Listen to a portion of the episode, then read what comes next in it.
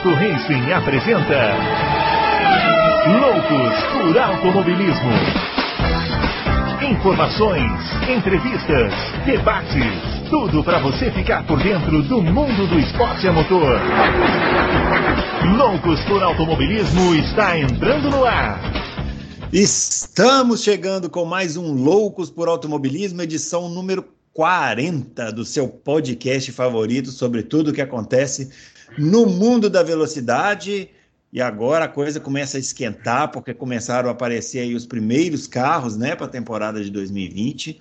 E é claro que a gente vai comentar isso aqui nessa edição de, de desta semana, né? É, da semana aí de 11 de, de 11 de fevereiro, que é o dia que a gente está gravando aqui o programa. E também vamos continuar com os nossos especiais de início de temporada, mais conhecidos aí como remédio para perda de memória, né, voltado para os idosos que apresentam o programa aqui. Né, e hoje uma sugestão do Bruno Ferreira, que ele tinha pedido para a gente falar da Williams. Aí a gente resolveu dar aquela ampliada no tema lá, Loucos para Automobilismo, e vamos falar das equipes históricas aqui no Loucos. Não sei se vocês sabiam, mas metade do grid atual é composto por equipes que têm um DNA, tem no seu DNA, né? Um pouquinho de história aí da Fórmula 1. E é só aqui nesse podcast que você descobre essas coisas. Mas antes de mais nada, vamos cumprimentar o grande Adalto Silva e já perguntar de cara, porque tem pergunta para ele sobre isso, do Jonathan F1, do Jefferson Martins e do Budiene Fonteles. Ô Adalto, quais são as suas primeiras impressões sobre esse carro novo da Ferrari aí, que foi lançado né, hoje, que a gente está gravando o programa, no dia 11 do 2. A Ferrari apresentou o seu carro para tentar pôr fim nesse jejum de títulos aí que dura já desde 2007. Grande Bruno Aleixo e grandes confrades. Quem diria? Edição 40, hein? Edição 40. Edição 40. Passa rápido o tempo. Parece que a gente começou é. ontem.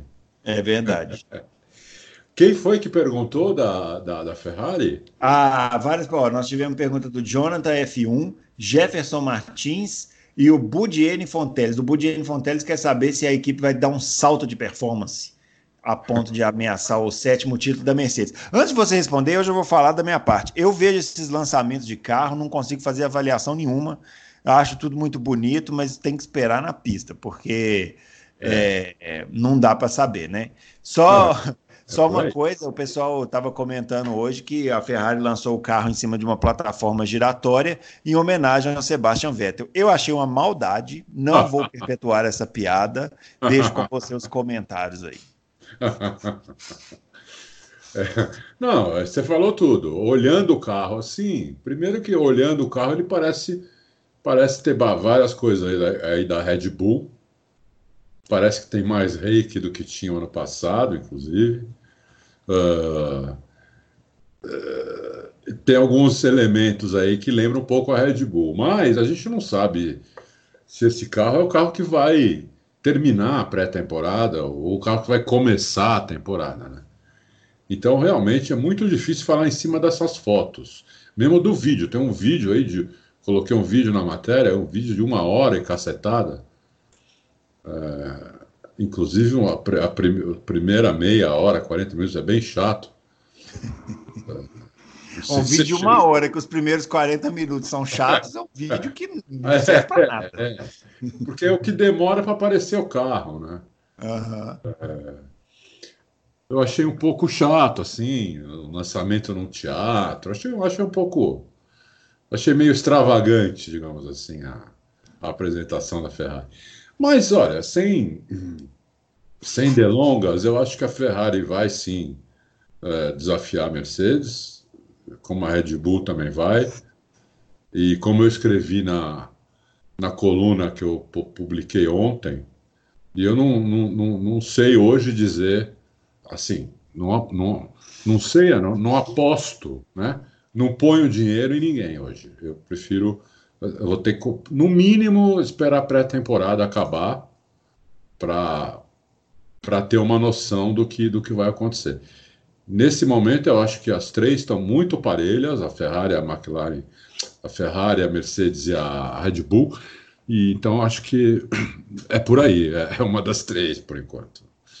É. É. É, bonito o carro é, mas o carro da Ferrari sempre é bonito, né? Então, sempre é bonito. É. Daí...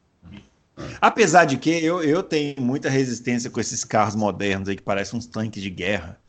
Mas, enfim, né? São sinais dos tempos aí também, não posso é, é. ficar nesse saudosismo, né? Então, tá aí, esses são os novos carros, é isso aí. E vamos embora. O, antes da gente começar aqui, então, só para você saber, né? Você já sabe, né? Pode trocar ideia com a gente lá no Twitter.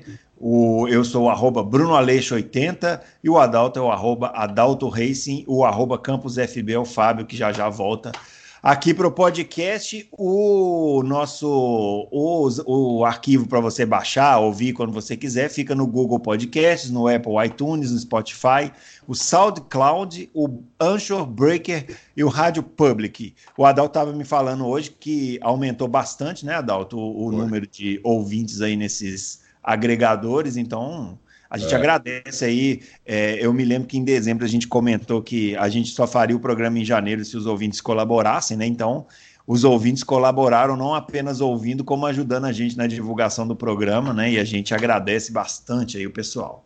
É verdade, é verdade. Olha, vou te falar, para janeiro e fevereiro tá ótimo mesmo, porque costuma cair muito e dessa vez caiu pouco, porque aumentou muito nos outros agregadores. Legal, muito Aumentou bem. Aumentou demais, mais que mais, triplicou. Maravilha, nosso agradecimento aí ao pessoal que, que ajudou na divulgação, né? O, bom, como eu falei lá na abertura, hoje a gente vai falar um pouquinho das equipes, né? Equipes históricas. Essa foi uma pauta que o Bruno Ferreira, nosso ouvinte, está sempre participando aqui, tinha sugerido. Ele tinha falado para a gente falar da Williams, o que, que causou o declínio da Williams.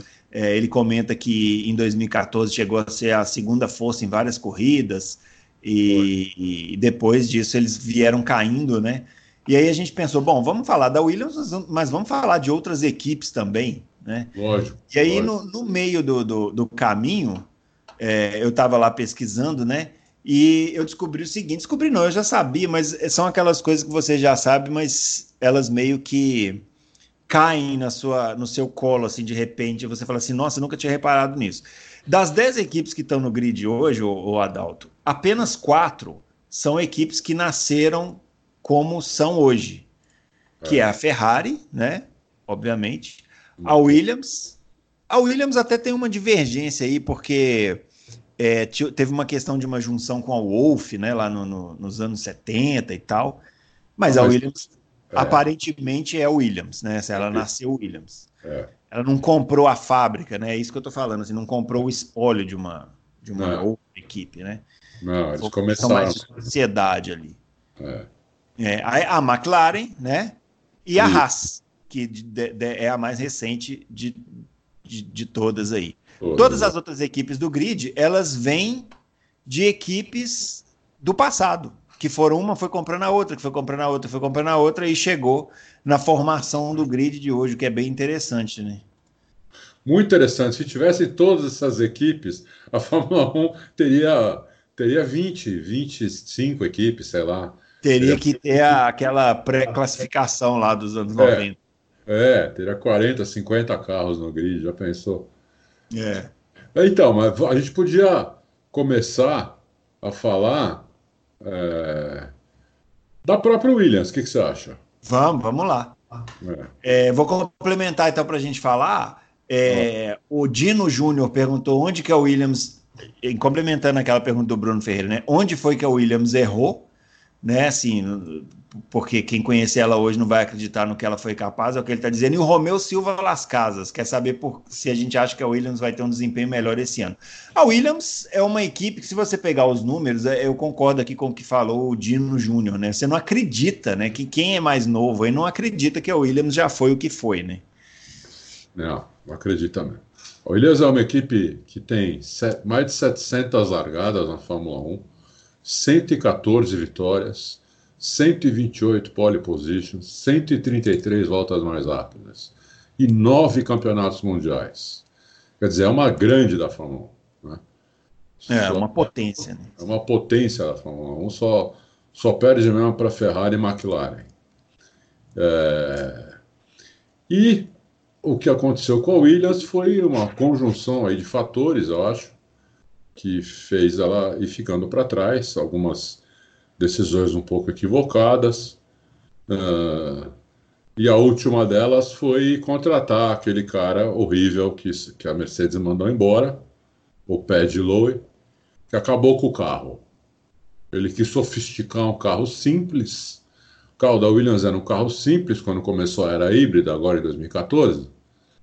É, eles fizeram um carro com pouco downforce e para aproveitar o motor da, da Mercedes, que começou uh, em 2014 com muito melhor que os outros, no mínimo 80 cavalos a mais. Né?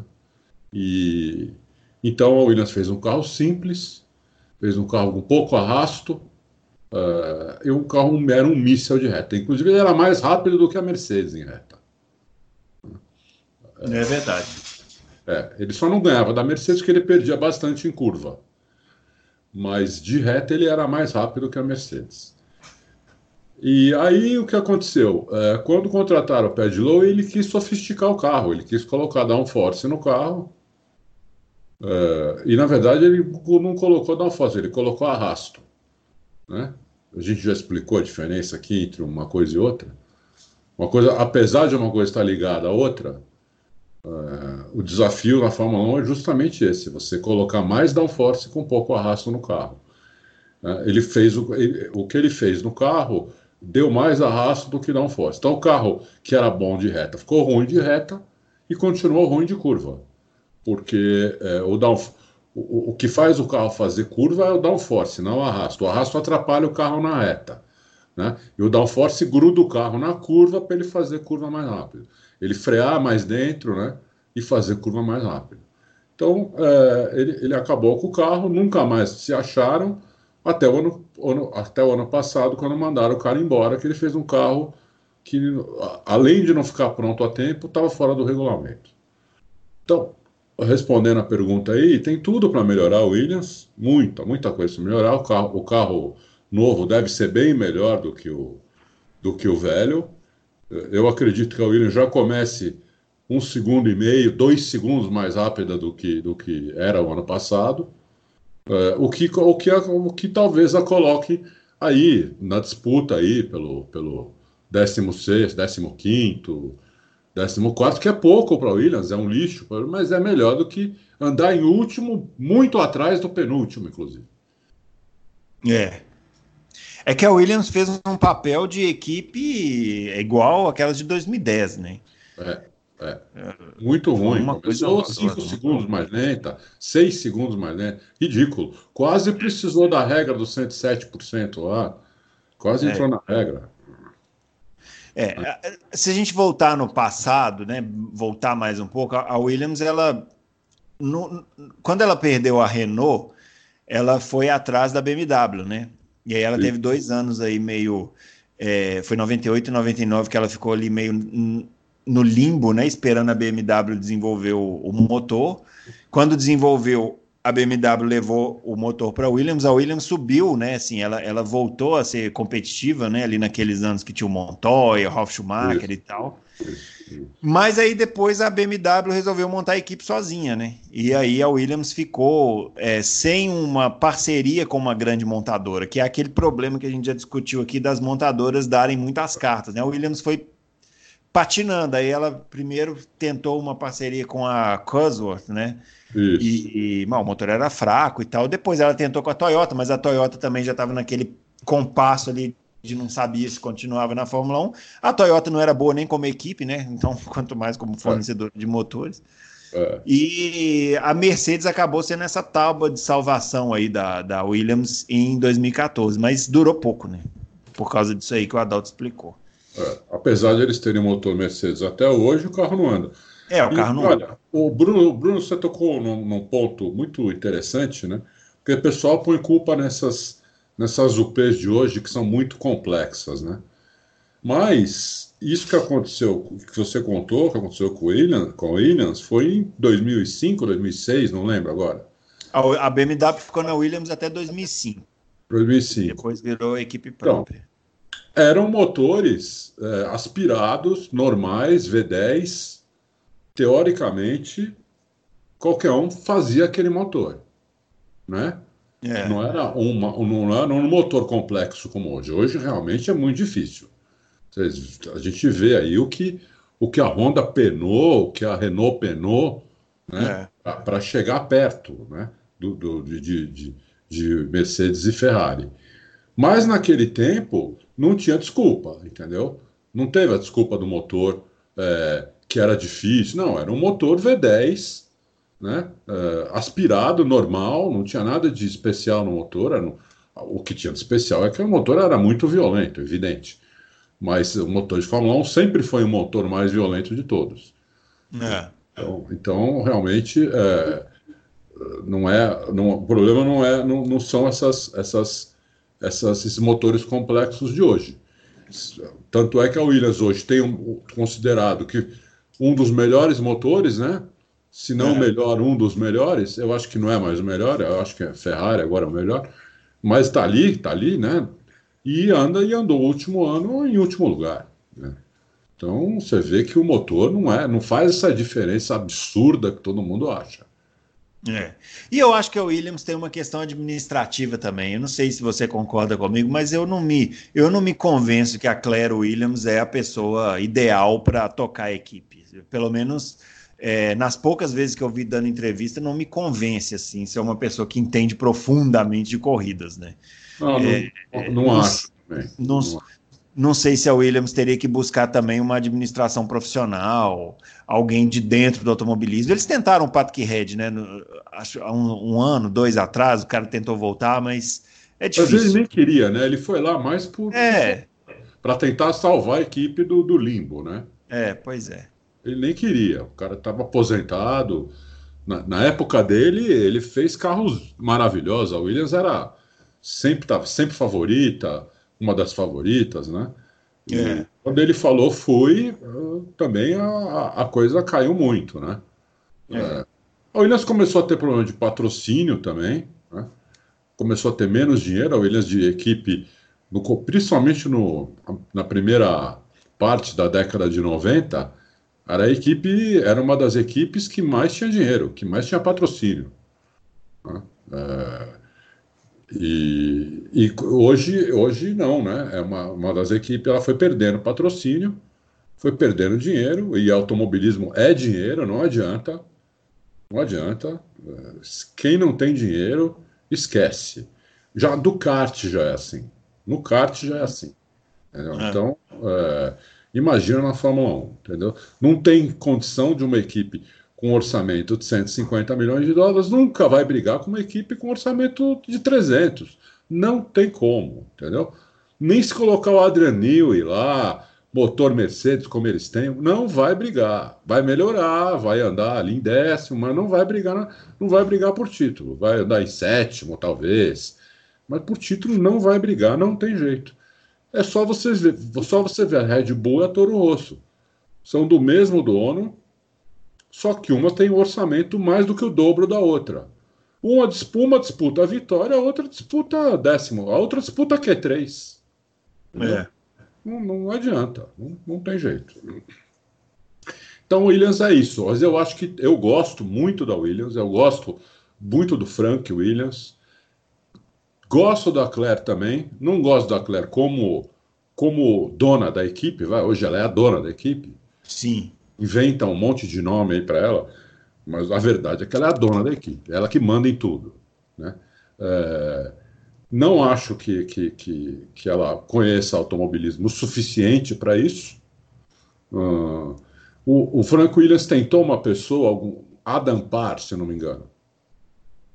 Hum alguns anos atrás, não sei se você lembra disso.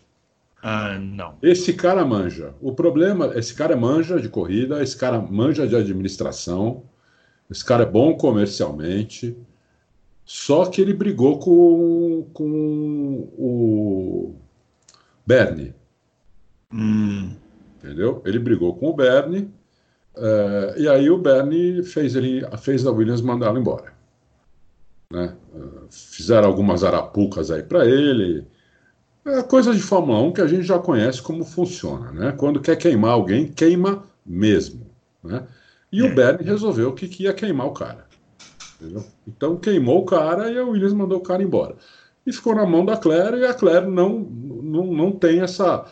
Talvez daqui alguns anos ela tenha, mas eh, não é uma coisa que, entendeu? Está no sangue dela. E você não compra no supermercado, né? É, é, é basicamente isso. Entendeu? Você não compra. Você pode falar, por exemplo, o Briatore também não era um cara de corrida. O Briatore era da, da Benetton, que é uma coisa de roupa. Né? Uhum. É, só que o Briatore é, é, muito inteligente. Vamos, vamos colocar o mau caratismo dele de lado.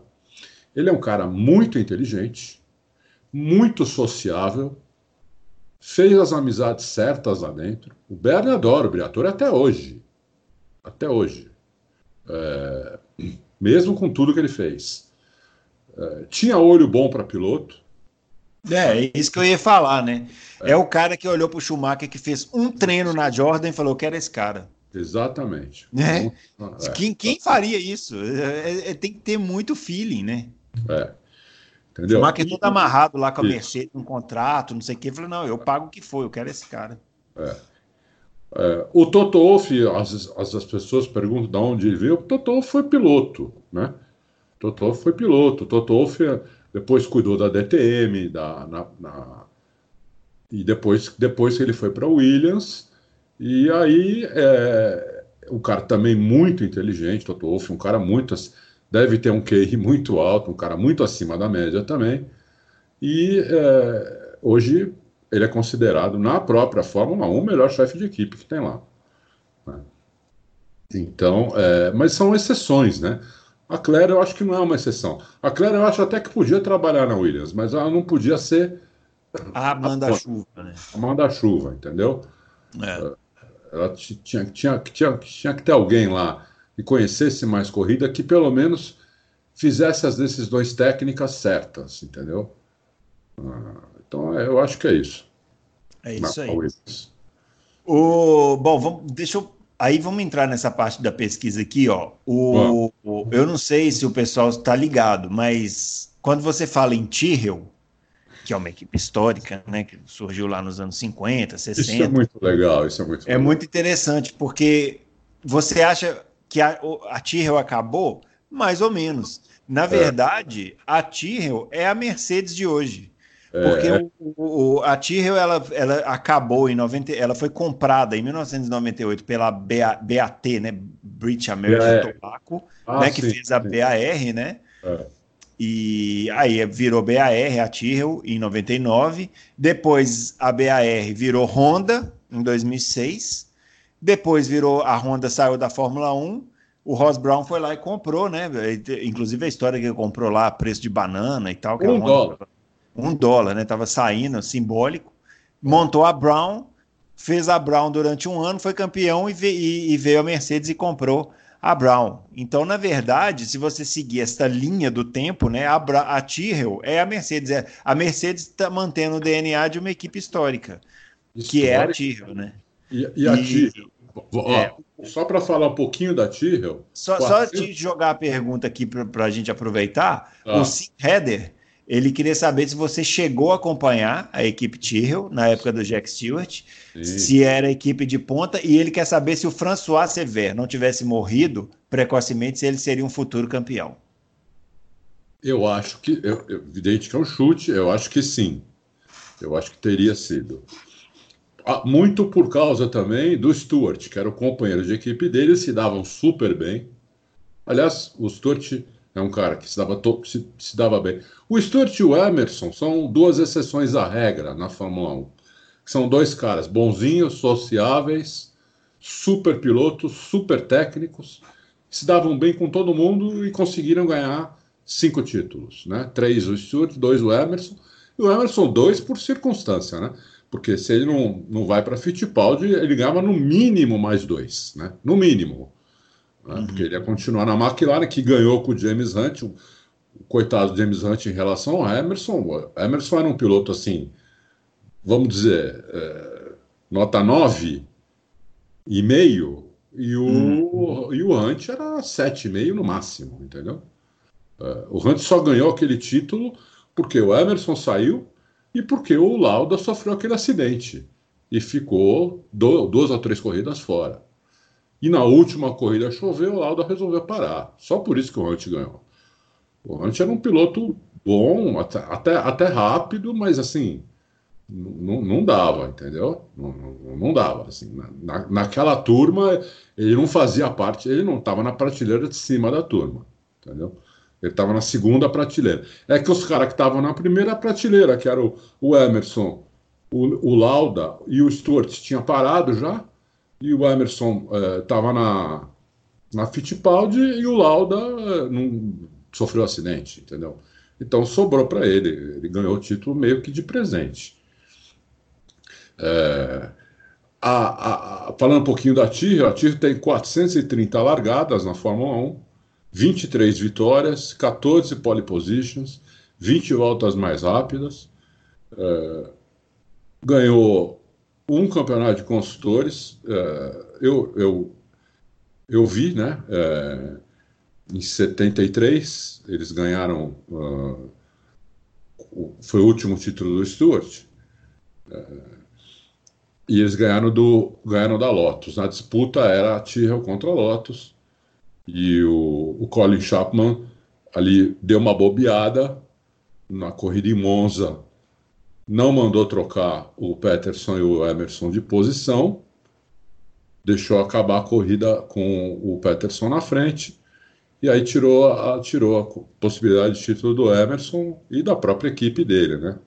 Por isso que o Emerson, inclusive, saiu de lá e foi para a McLaren, que até então a McLaren não tinha vencido nenhum título. Uhum. Uma equipe é, como é hoje. É, o que eu poderia dizer que a McLaren é? É, é a é McLaren difícil, de né, hoje. Fazer essa comparação é a McLaren de hoje. É a McLaren de hoje, né? Quarto é. lugar, quinto lugar, uma, uma equipe assim, né?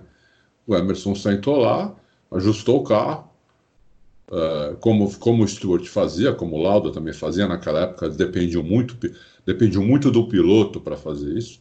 O Lauda, quando chegou na Ferrari, falou que era um caminhão. Ele deu, primeiro treino dele falou: Isso aqui é um caminhão. Ele saiu do carro e falou: Isso aqui é um caminhão. Nunca nós vamos ganhar com isso aqui. Tem que mudar tudo. O Emerson não, não, não, não, falou isso porque o Emerson era muito mais um cavalheiro, como era o Stewart, tudo, mas ele mudou o carro inteiro, mudou a equipe inteira para o carro poder andar e ainda mais que ele tinha vindo da Lotus, né? Ele que estava guiando carro, carros do Colin Chapman. Uhum. E aí ele sentou na McLaren e falou: não, isso aqui também é um caminhão, vamos, vamos melhorar o carro. Mas ganhou de, ganhou de cara, né? Sentou e ganhou, foi campeão. É. É, é isso aí. É isso aí. O bom, então tá respondido aí o Sync Header e essa foi a Tyrrell. Aí continuando aqui as curiosidades das equipes, ó. Só para a gente passar rapidamente, a Red Bull, que é a grande Red Bull, né? Na verdade, o, o, o Adalto falou aí do, do Stewart. Jack Stewart. É. A Red Bull vem da equipe do Jack Stewart, né? O, o, da equipe Stewart, que foi fundada em 1997 depois ele vendeu a equipe para a Jaguar. E aí depois a Jaguar foi aquele fracasso retumbante né, na, na é. Fórmula 1. Ah, é interessante porque a Stewart, como equipe independente, vinha crescendo, né? Começou Sim. em 97, aí depois em 98 teve um ano ruim, depois em 99 era um super carro sensacional, e aí é, vendeu para Jaguar. Aí veio a grande montadora, né, com aquele dinheirão, ah, agora a Stewart vai arrebentar, virou Jaguar e foi um fiasco total. A equipe era um horror. Horror, horror. E aí a Red Bull foi lá e comprou em 2005. Então a Red Bull tem o DNA aí da equipe do Jack Stewart. É, aí, muita gente não sabia disso. Muita gente não sabia. É. Agora vem uma mais curiosa ainda, que é a Renault. É, a Renault, ela existiu na Fórmula 1 em 1900, na década de 70 e 80, né? Ela ficou na Fórmula 1 até 1986, né? É, porém, essa Renault que está aí não tem a ver com a Renault antiga, tem a ver com a Toleman, que era a equipe que foi do a primeira equipe do Ayrton Senna. A Toleman foi comprada pela Benetton em 85. Aí a Benetton ficou na Fórmula 1 até 2001, foi vendida para a Renault e aí depois a Renault teve um intervalo ali. A Renault foi Lotus, né? Que também não tem a ver com aquela Lotus. Isso. E depois virou é, Renault de novo. É importante isso, não tem a ver com a Lotus original. É, não tem nada a ver. É. Então, a equipe Renault de hoje não tem a ver com a Renault de antigamente. Isso aí, para quem faz estatística de Fórmula 1, é uma maravilha, né? A pessoa, coitada, não tem é. vida fazer esses é. cálculos aí. É, realmente. Agora, vamos. Uma, uma aqui que, inclusive, tem pergunta: é a Racing Point, que hoje é Racing Point, mas era a Jordan. Jordan. É, a, a Jordan a Jordan foi fundada em 1991 pelo Ed Jordan, né? Foi fundada não, ela veio, né, da Fórmula 3000 na época, Fórmula 3, Fórmula 3000 vinha das categorias de base, montou a equipe de Fórmula 1. Aí ele, depois ele vendeu para Midland, que aí já era um grupo de, de, de proprietários, né? Isso. Aí depois no meio da temporada virou Spiker, que depois virou Force India, né, que foi comprada por aquele indiano. Isso. E aí, em 2000 e... dois anos, né? Não, foi no ano passado ou não? Não, ano passado já era Racing Point. Foi no, em 2018.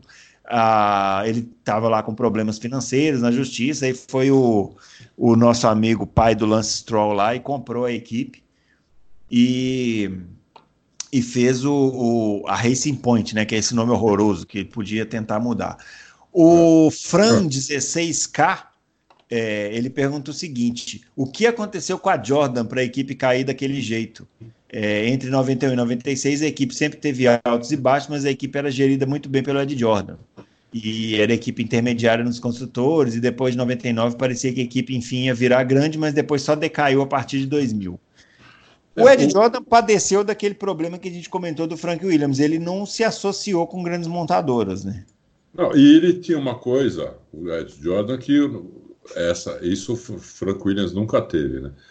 O, o Ed Jordan ficou um pouco deslumbrado, entendeu? Ele ficou rico com, com a equipe uhum. e ficou deslumbrado, começou a gastar muito dinheiro, começou a comprar barco, jato, é, gastar dinheiro com mulherada, gastar dinheiro à noite, e aí foi indo para o saco. É, começou a gastar, inclusive, mais do que podia. Ele, ele ficou rico, mas ele não ficou rico a ponto de ter iate, jatinho particular, né? Ele não ficou multimilionário, ele ficou rico. Mas ele começou a querer viver como multimilionário. E aí é. foi indo para baixo, mais ou menos o que aconteceu com esse com, com o indiano da Force India, o Malia também. Que, é. entendeu? Ele tirava um milhão de dólares por mês da equipe. Né? É. O bolso. O salário dele era um milhão de dólares, entendeu? Eh, por mês, não é salário anual, salário mensal, 12 milhões por ano de dólares. Dá para viver, né? Não dá, dá para você tirar de uma equipe média, entendeu? É. E, aí realmente a equipe ia para o saco, ficou devendo para todo mundo. Ele, ele inclusive não podia nem voltar mais para a Índia, ficou sendo procurado, né? Lembra? Lembro.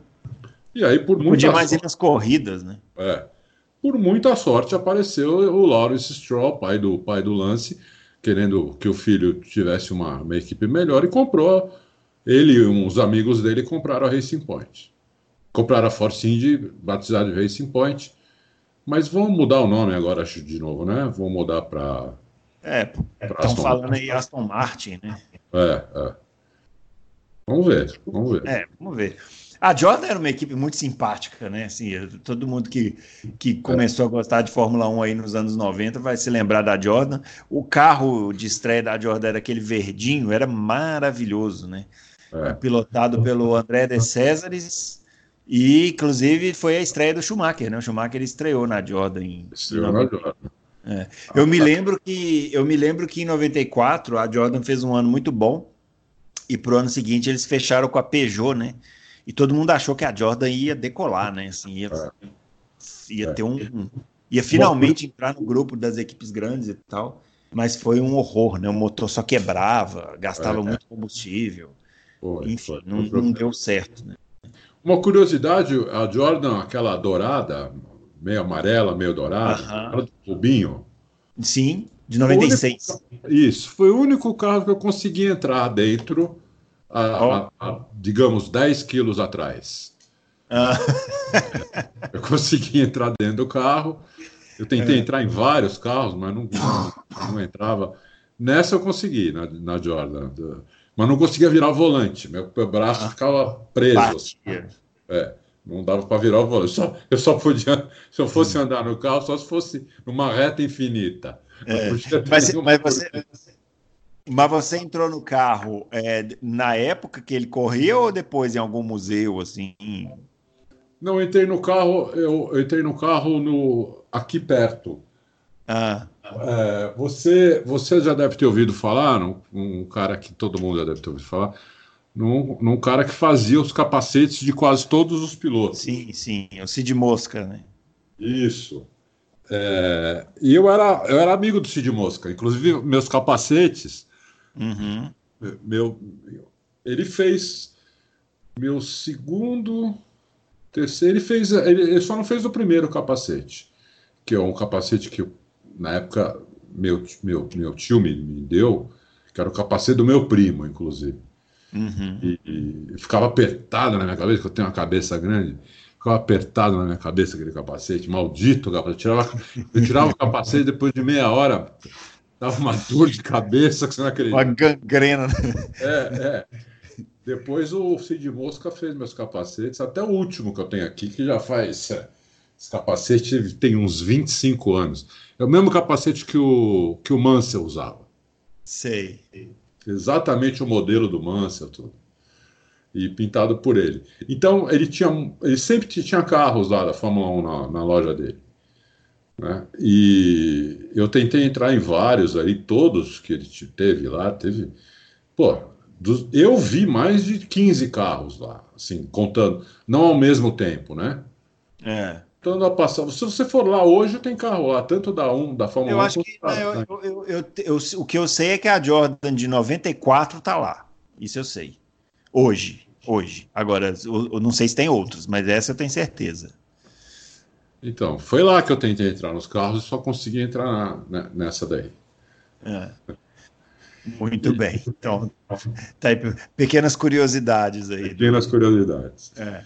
Agora, continuando aqui, ó, a Toro Rosso, essa é legal, tem até pergunta também. A Toro Rosso era a Minardi, uma das equipes mais queridas aí. Essa não teve muita mudança, não. Era a Minardi, a Minardi acho que começou em 84, né? E em 2006 foi vendida para. Em 2005, no final de 2005, foi vendida para Toro Rosso e virou Toro Rosso e continuou Toro Rosso. Agora vai mudar de nome, né? Agora vai chamar Alfa Turi, né? Alfa. Mas é uma, é uma questão de marketing lá da, da, da, da companhia, sei lá. É, o Jefferson Martins está falando, é uma equipe que eu sempre gostei, foi a Minardi. Pena que não teve muito sucesso, mas sobreviveu numa época em que muitas caíram. A Minardi era uma sobrevivente, né? Ah, não tem Aquela dúvida. equipe que todo mundo torcia, quando eles marcavam um pontinho suado, todo mundo comemorava. É, isso mesmo. Isso não mesmo. é? É. Eu me lembro que quando a Fórmula 1 fez, essa classifica... fez aquela classificação que cada um dava uma volta, não sei se você lembra disso. Lembro. O piloto eu, fazia. Eu gostava dessa classificação. Eu amava essa classificação, amava. Não sei se funcionaria hoje, não, mas na época eu, eu gostava. E eles faziam um esquema que os carros andavam na sexta, uma volta, e definia a ordem que entra na pista na, na no sábado. No sábado. E a Minardi, no, numa corrida, acho que foi em 2003 mesmo, uma corrida em Manicus, na, na França, eles fizeram primeiro e segundo, porque eles entraram na pista quando estava seco, fizeram Isso. os tempos e depois começou a chover. Então é. a Minardi fechou a classificação no sábado. Imagina, foi a glória, né, para a equipe, Pô. patrocinadores e tal. Eu lembro que foi deu uma repercussão bem legal.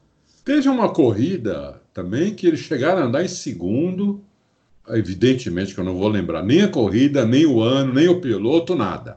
Mas eu lembro que a Minardi chegou a andar em segundo durante grande parte da corrida.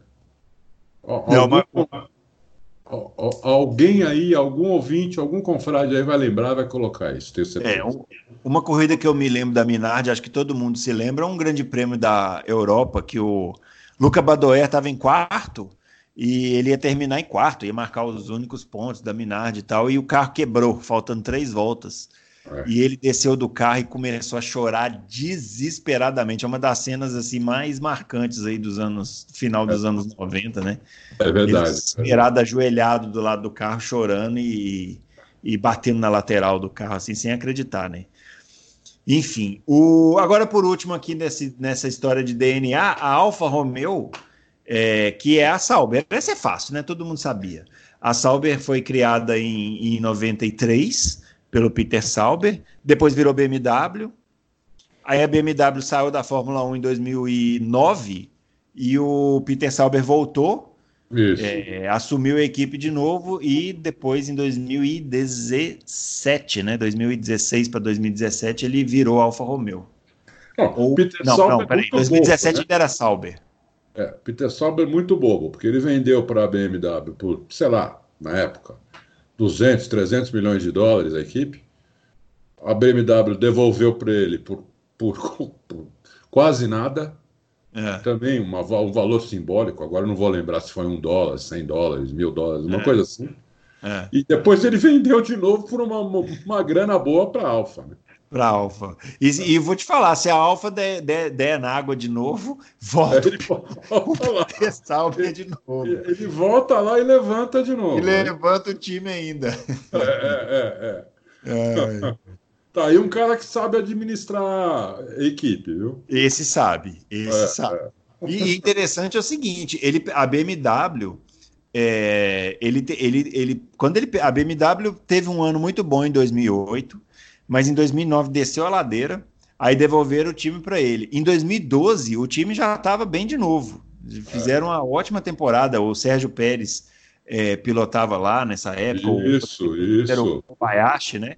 O, eles tentaram, eu me lembro uma corrida na Malásia, eles chegaram em segundo, pressionando o Alonso. O Alonso estava em primeiro. O, o Pérez errou na, na, penúltima curva. Errou na penúltima curva. É. E poderia ter vencido a corrida. Então, é, não dá para dizer que, que é um cara que não entende, né? Pelo contrário, entende bastante. Cara, mano.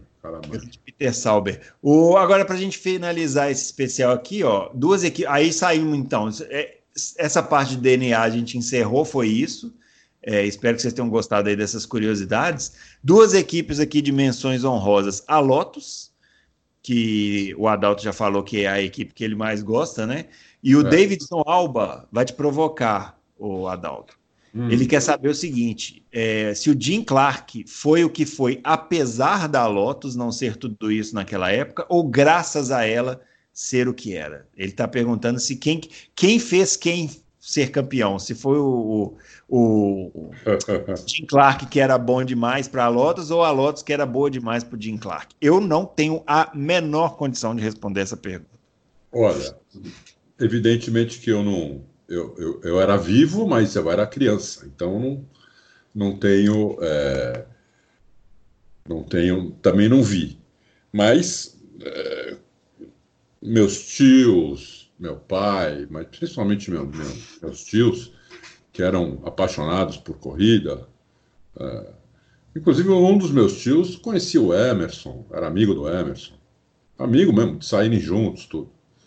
É, diz que o Jim Clark foi um dos melhores pilotos da história e ele guiou um dos melhores carros também que, que o Colin Chapman fez. Então, acho que aí é uma soma uh, das duas coisas. A, a, a, Lotus é uma equipe que tem 606 largadas, 81 vitórias, 107 pole positions, 76 voltas mais rápidas e ganhou 7 campeonatos. Então, é uma equipe grande, uma equipe gigante. Né? Mas, de, mas era a equipe do Colin Chapman. E quando ele morreu, ela começou a ir ladeira abaixo ainda teve um pequeno um pequeno uh, ressurgimento quando Senna foi para lá em 85 85 é. uh, aí juntou a fome com a vontade de comer né aquele carro lindo maravilhoso John Player Special preto preto e dourado o, o Senna guiando com aquele capacete amarelo é uma coisa, assim, para mim, inesquecível, como, como foi o Emerson lá. lembra, né? É, como foi o Emerson lá também, né? Uh, então, nós tínhamos dois dos maiores brasileiros de todos os tempos guiando a Lotus. O, na época que o Senna foi, não dava para ser campeão com a Lotus ainda, porque a Lotus estava morrendo. O Senna conseguiu um milagre lá. Se não fosse o Senna, a Lotus ia andar muito mais atrás.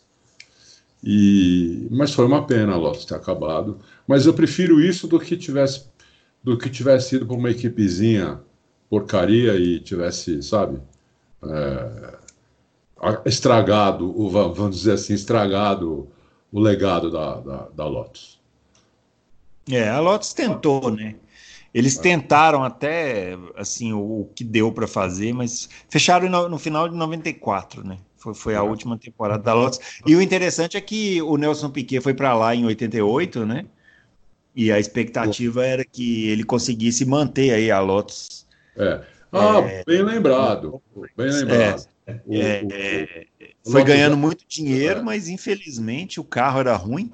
E vamos falar a verdade, né? O Nelson Piquet também, depois que foi campeão pela Williams, ele também já começou a dar aquela desligada ali da Fórmula 1 e tal. Sim. Não era mais a mesma coisa. Né? Não, não era. Tá em final de carreira já. Apesar que depois ele foi a Benetton, ainda ganhou duas corridas. Mas na, a Lotus estava ruim, o projetista, que era o Gerard do Carruge, é, é. era um cara assim que não se deu bem com o Piquet, o Piquet não se deu bem com ele ele não, ele não conseguia fazer o carro do jeito que o Piquet queria, tinha um problema de acerto, é, o Piquet também estava em fim de carreira, não tinha paciência mais, assim, né? É. Piquet falava duas vezes, na terceira já mandava o cara para aquele lugar, entendeu? Então, é, não deu certo também por causa disso, né? Mas bem lembrado, os três maiores brasileiros de, da, Fórmula 1 sentaram na Lotus. E sim, sentaram na Lotus. Mas só um foi campeão. É. É, mas também pegou, né, na melhor fase, né? Então, é. acabou casando aí. E por fim aqui a Brabham, que a gente é, também uma equipe que ficou na Fórmula 1 até 1992, né? Eu acho que a Brabham ficou até 92. E, e acabou fechando é uma equipe. É, a Braba é interessante porque ela nunca foi uma grande equipe, né? Não. Uma não. equipe daquelas assim que você fala, nossa, essa é uma grande potência. Ela teve uma fase ali com o Nelson Piquet muito produtiva, porque o Piquet era um piloto que gostava de construir o próprio carro, né? E ele teve uma parceria muito profícua com o Gordon Murray. E eles fizeram coisas revolucionárias e tal, mas foi só aquela fase também, né? Não é uma equipe que a gente possa falar assim, nossa, é uma equipe histórica, assim, é, que foi campeã, multicampeã. Né? É. é uma equipe com 35 vitórias, a Brabham, né? Nós estamos falando 39 pole positions, dois títulos. Mas é uma equipe, como você falou bem, nunca foi uma equipe grande. E é, o que fez eles ganharem foi a parceria Piquet-Gordon Murray, não tem dúvida nenhuma. Nenhuma disso. É que fez eles ganharem foi isso. Olha, 106 pódios. Que equipe hoje tem 106 pódios? Né? É verdade. É. Ainda mais uma equipe média. Então é, é, tem muito, tem muito. Primeiro, primeiro campeão turbo, o Piquet, em 81 ou 83? 81. 81, não, mas quando. Então era aspirado, né? É, eu acho que 83 é que era turbo. 83 que era turbo, é. O Piquet é. foi o primeiro campeão de carro, com carro turbo. É, em 80, o Piquet não ganhou o título porque o Alan Jones jogou ele para fora da pista no Canadá. Tem essa também, né? Na chuva, né? É, o Alan Jones, que eu não gostava do cara, achava ele meio mau caráter, e ele comprovou isso jogando o Piquet para fora da pista. E, e depois comprovou isso também quando ele deliberadamente sacaneou o Carlos Reutemann que podia ganhar o título em 81. Sim. Né, quando o Piquet ganhou. É verdade. Então é, é muita história. Tem, a gente pode fazer dois mil loucos aqui, tem tanta é. história. é. Uma coisa da Brabham que eu me lembro, aí já mais próximo, né? Antes dela acabar, em 91, eles tinham. A McLaren fez aquele motor Honda V12, né? Tinha aquele motor Honda V12 e a, a, a Tyrrell, que tinha estreado o Jean Lézy no ano anterior, é, pegou o motor Honda V10 e andou muito, né? Em 91, com o, o piloto era aquele Stefano Modena. Isso. Chegou a andar em segundo em Mônaco, aí quebrou o motor. Aquela é. corrida que o Piquet chegou em primeiro no Canadá, que o Mansell quebrou na, na, Quebrou não, né? Que o Mansell reza a lenda que ele bateu a mão no, no, no, no na chave geral do carro enquanto ele estava dando adeuzinho para a galera e, e, perdeu na última volta no Canadá. É. Quem chegou em segundo foi o, o, o Abraham com o Stefano Modena naquela corrida, né? E, mas aí depois eles foram caindo também, porque equipe pequena que não tem dinheiro, às vezes ela até acerta o carro, né? Yeah, é, Faz um yeah. carro legal, assim, mas não tem dinheiro para continuar desenvolvendo. E acaba é vai caindo, né? Esse é o problema. Você vê, você vê ter acontecido isso muito, fora o ano passado, que a RES, a RES foi mal o ano inteiro, mas aconteceu muito isso com a RES no ano retrasado. Começa Sim. bem, e vai e cair. Vai, o carro é né, bem nascido, né? É, mas ele é. não, desenvolve. não, desenvolve. O maior exemplo disso aí, para você poder entender mais ou menos o que a gente está falando, é a Brown, né? A Brown é um carro que nasceu bem, ganhou seis corridas, mas não tinha dinheiro. O próprio Rubinho fala isso, né? Falou, ah, a gente é. não tinha dinheiro para desenvolver o carro. É. E, mas só que eles, como eles conseguiram ganhar seis corridas, eles foram ali só cozinhando, mantendo, né? Sim. E, e foi na. O, por, por isso que o título do Jenson Button tem que ser muito valorizado. As pessoas desvalorizam. Ah. Mas o cara não tinha já o melhor carro desde o meio do ano e teve que ir administrando para poder ganhar o campeonato. Não é fácil fazer isso, não. Exatamente, porque no meio do ano a Red Bull já era melhor. Já era melhor, é. Exatamente. Bom, muito bem. Tá aí então o nosso especial de equipes. Espero que vocês tenham gostado, né? Mais uma pauta aí que a gente trouxe.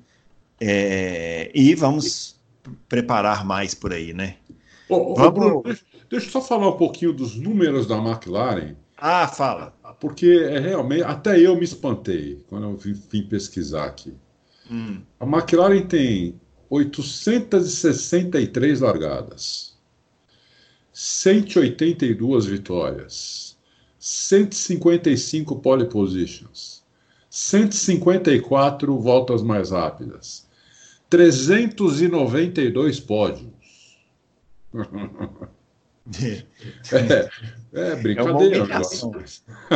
É. É, é. brincadeira o negócio. Só a Ferrari tem número, números melhores, porque a Ferrari está desde 1950 na Fórmula 1. Senão, Sim. não teria números melhores. Esses números a McLaren começou a fazer em 74. Sim, já tinha 20 anos de Ferrari já. É, é, entendeu? Então, é, 24 anos de Ferrari já tinha. É. Quando a, quando a, a McLaren ganhou, a, a, ganhou o primeiro título dela. Então, é, é impressionante o que aconteceu com a McLaren. Né? É, é. Culpa do Ron, na minha opinião, culpa do Ron Dennis. Tudo que o Ron Dennis fez na McLaren de bom, no final ele estragou. Tomou ah. decisões muito erradas, mas muito erradas mesmo, e, e conseguiu estragar a equipe. E agora estão reconstruindo a equipe sem o Ron Dennis. A primeira decisão errada do, do, do Ron Dennis foi pedir 100 milhões de dólares para a Vodafone, patrocínio de 100 milhões de dólares, numa época que o mundo estava em crise, né, aquela crise de 2008, lembra? Lembro. Ou. Então, aquela, aquela, aquela crise uh, não afetou tanto assim o Brasil, mas afetou muito os Estados Unidos e a Europa.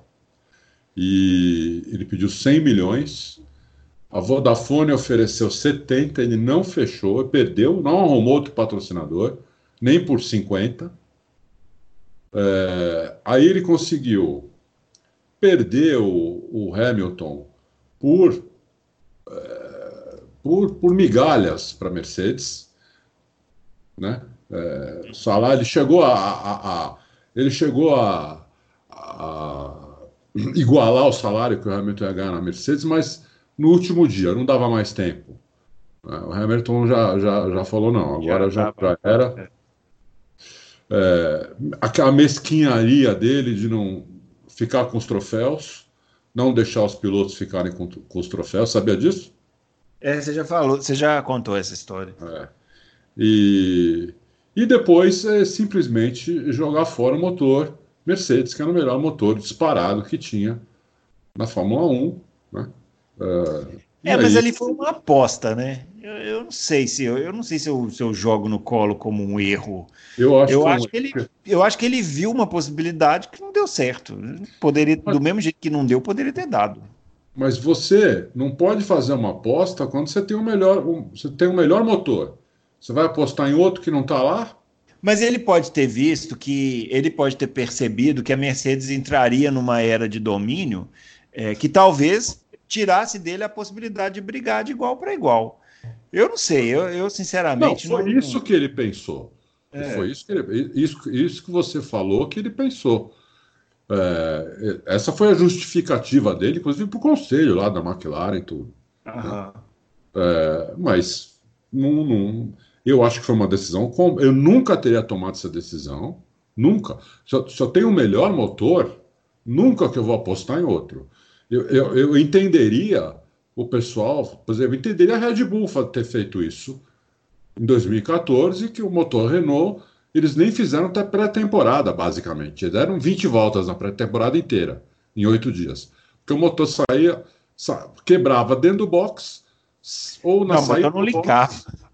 É, ou na saída do box, ou no final da primeira volta.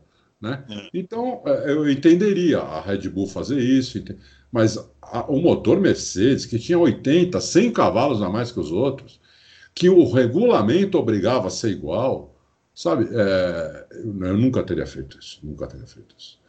Então, é, foi por isso, inclusive, que ele foi mandar. Ele conseguiram tirar o Ron Dennis, que era um dos donos da McLaren. Ele não era o chefe de equipe, o Ron Dennis era dono da McLaren. Eles conseguiram se juntar aos outros e tirar o Ron Dennis fora. Por causa dessas decisões muito equivocadas dele que custaram a equipe ir para o final do grid. Né? Em 2018, eles brigaram com a, com a Williams para ver qual era a pior equipe. E, e agora, em 2019, que eles deram uma belíssima recuperada. E espero que agora, esse ano, deem outra. Só. É, ainda bem que você lembrou aí de falar da McLaren, porque eu já estava encerrando aqui o especial sem falar o resto das perguntas.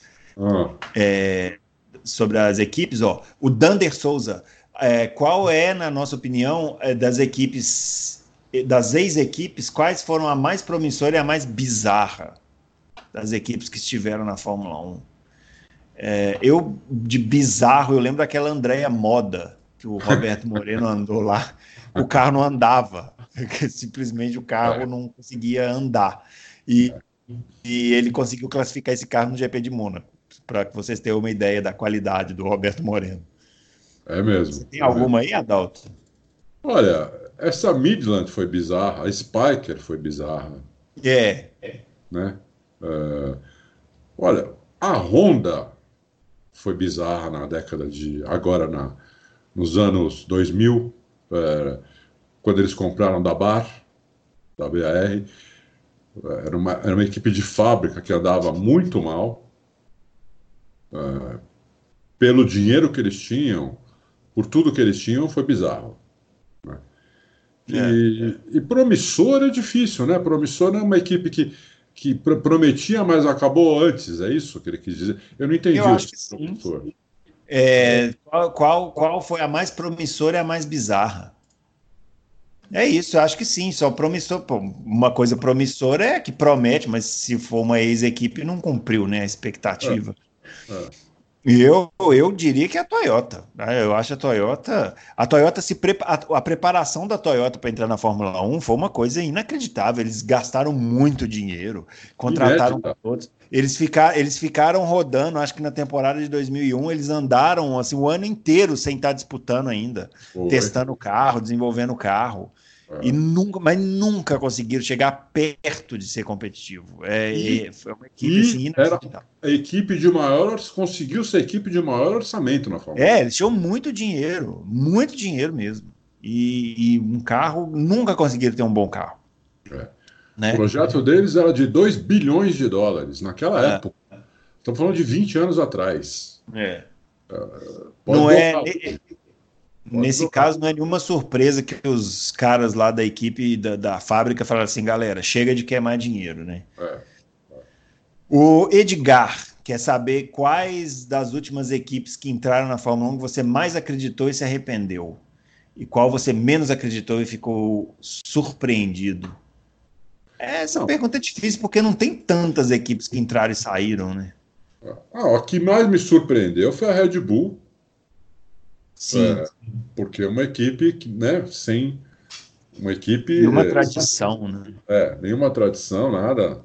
Uma equipe de energéticos que hoje é uma. É uma de, a partir de 2010, 2009 mesmo, na metade de 2009 em diante, virou uma equipe grande da Fórmula 1.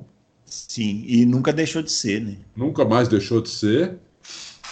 É, eu queria até comparar os resultados dele com, deles com, com, da, com os da Ferrari, mas não dá nem para comparar, porque nesse meio tempo eles ganharam quatro títulos e a Ferrari não ganhou nenhum. É. Né? Então acho que essa foi a mais surpreendente para mim. E a mais, e para mim a mais decepcionante, é a Renault atual. Uhum. Que entrou agora, foi em 2013 que eles voltaram? 2000 e... Ah, eu não sei, a Renault teve essa confusão de Renault, depois Lotus, depois Renault, eu nunca é. sei direito que ano que foi é. cada uma. Então não sei. É, a decepcionante para mim foi essa Renault atual, que, que realmente uma equipe de fábrica não pode apanhar tanto assim, entendeu? Apanhou da própria Red Bull durante quatro anos e agora apanha da McLaren, né? Que são equipes que não, que, que uh, não, não, poderiam perder da equipe de fábrica do jeito que perde. Não é que, não é que ela perde por pouco, ela disputa, não. Enquanto a Red Bull ganhava campeonato, quatro seguidos, a Renault andava, sei lá onde, décimo né? É. Uh, então apanhava muito, muito. O que, o que prova aí que o um negócio do motor, por exemplo, que o Ron Dennis ficou com medo de ter um motor pior, né? Não, não, não tem cabimento, né? Porque a Red, a Red Bull ganhava da Renault com motor Renault, né? E a, e, a, e a McLaren ganha da Red Bull com motor Renault. Então não, não tem cabimento isso. É. O, o, Dan, o Dan José, ele está perguntando das ex-equipes quais foram as duas pinturas, as duas pinturas mais bonitas. O, o, o, Dan José é esperto, porque ele sabe que o Adalto vai responder que foi a da Lotus, então ele já quer saber qual que é a outra para poder tirar do Eu acho a Lotus, evidente, a primeira, e eu acho que foi a Benetton, no é. ano que eles puseram várias cores assim do lado do carro, na lateral do carro. É, 95. O carro da Benetton em 95, 95 e 96 era uma coisa, eu acho, para mim, os mais bonitos é. da Fórmula 1. Era bonito demais. Eu não sei se foi esse, não, hein, meu? Mas pode ser, pode ser. É, é. Era, era, muito linda a pintura mesmo. Era muito linda a pintura. E, eu... gosto, e gosto também do, da pintura da Ferrari, apesar de ser um carro todo vermelho, mas é um vermelho Ferrari, né? É um, é um vermelho que ficou sendo o vermelho Ferrari não só para carro, mas para tudo, né?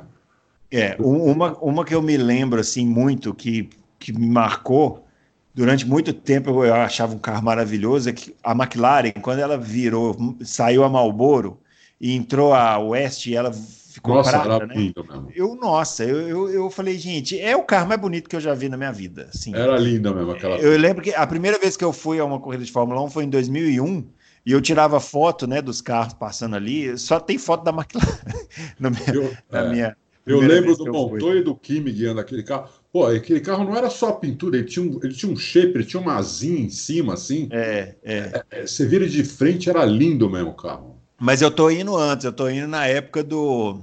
Na época do Coulter e do Mika Hackney. Ah, tá. tá. Que quando virou, quando virou prata, saiu a Marlboro e virou prata. É, eu, eu achava maravilhoso. Bom, o Ricardo Silva, ele quer saber, deixa eu ver aqui, queria que falasse da Tyrrell, já falamos, quer saber se a Williams, é, se a Williams tem uma trajetória parecida com a Tyrrell, tendo em vista o, a decadência aí. Eu acho que eu, eu, já escrevi sobre isso, eu acho que sim. Eu olho eu a Williams assim, eu, eu, falo assim, cara, parece muito com a história da Tyrrell, né? Espero só que não acabe igual. É, é eu, eu, eu, concordo com, com, com, o Ricardo e com você também. A trajetória está muito parecida e espero que não acabe igual também. É, o Frank, o Frank Williams não merece isso. É verdade. E Nem a Claire. A Claire, a Claire, vamos separar a Claire como pessoa e como. Ah, ela é boazinha. Ela é boazinha. Ela é gente boa pra caramba, todo é, mundo gosta é, dela. É que, é, é, que precisa mais, né, para gerir é, uma equipe. Exatamente, exatamente. E tem um documentário na Netflix, acho que a gente já, já, já, já indicou aqui, é, da história da Williams. É muito bom esse documentário. E chama Williams, você digita lá na Netflix, Williams, aí vai aparecer esse documentário e ele mostra os bastidores da equipe. E há, inclusive, uma briga de família, ela com o irmão, isso. a coisa muito mal resolvida ali entre eles. É. E não tenho dúvida que isso esbarra no, no desempenho da equipe. É, o Frank Williams não tem mais condição de, de administrar uma coisa dessas, né? Então, realmente precisaria de alguém que não é da família, porque há um, há um conflito entre eles. Assim, o irmão queria estar na capitaneando a operação do, do time, mas aí quem está é a Claire e o irmão cuida de uma parte lá da fábrica que não tem muito a ver com a Fórmula 1. Enfim, não, não é legal essa parte, não. É. E, por fim, aqui o doutor Jalim, nosso grande amigo, ele, só fazendo observação aqui, que ele é, ele lembra com muita saudade da Ligier Azul e da Lotus Preta do Senna. A Ligier Azul também era bonita pra caramba, viu? Era mesmo, bem lembrado. É. Doutor Jalim, bem lembrado. Ligier era bem bonita mesmo. É. Bom, é isso. Vamos passar aqui para as perguntas gerais, então, para a gente já ir caminhando para o final, para não ficar muito grande também o programa. É, perguntas gerais. O Ricardo Pellegrini. Já que os pneus desse ano serão os mesmos de 2019, é de se esperar estratégias mais previsíveis ou o desgaste e número de paradas será diferente com o novo, com o novo carro? Acho que será diferente. Acho que pode até dar problema é, em algumas pistas, principalmente em Zandvoort, que tem duas curvas inclinadas, bem inclinadas, e eu não sei se o pneu vai aguentar, não. É.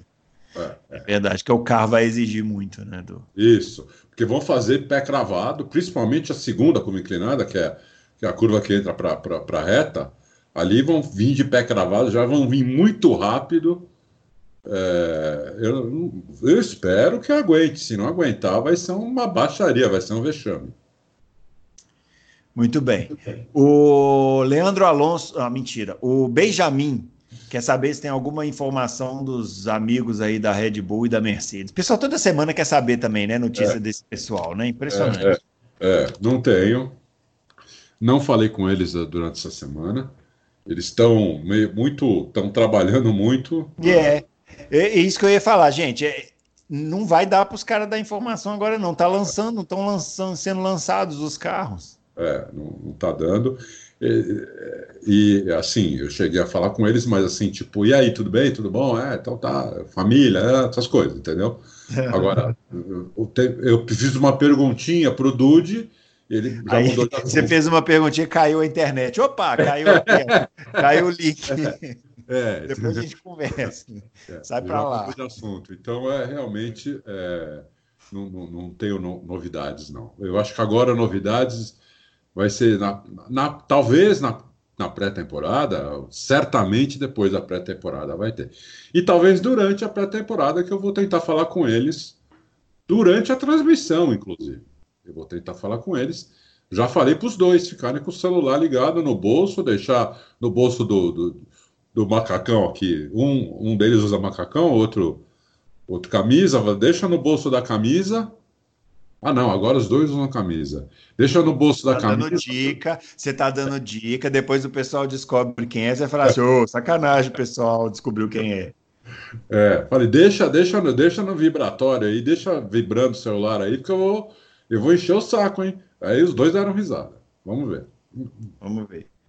O, da, Leandro Alonso, pergunta de estocar. A gente tem que valorizar as perguntas da estocar aqui, né? É, o, é. Ele quer saber se os carros vão mudar e o que se sabe a respeito. Vão mudar, né? É, é, eles abandonaram assim o chassi anterior e vai começar um. Vai, o, o que eu sei é que os carros vão ficar mais parecidos com os carros que a gente vê na rua, né, Adalto? Isso. É, o que, o que eu acho, que eu acho até uma boa, entendeu? Não, eu acho uma ótima, porque é. se tem uma coisa que era ruim na Stock Car é aquele carro parecia um monstrengo, né? Assim, é. como que você consegue um apoio de fábrica com um carro daquele que não tem nada a ver com o carro que a gente vê na rua, né? É, Agora, uma coisa que eu achei um pouco preocupante é que eu vi uma imagem, e aí eu não sei se é uma imagem definitiva, mas eu vi uma imagem porque a Toyota vai entrar, né? É. Então, e ela vai entrar com o modelo do Corolla. Mas a imagem que eu vi, e eu espero que isso seja corrigido, é uma imagem do carro anterior, porque o Corolla tem um modelo novo aí na rua.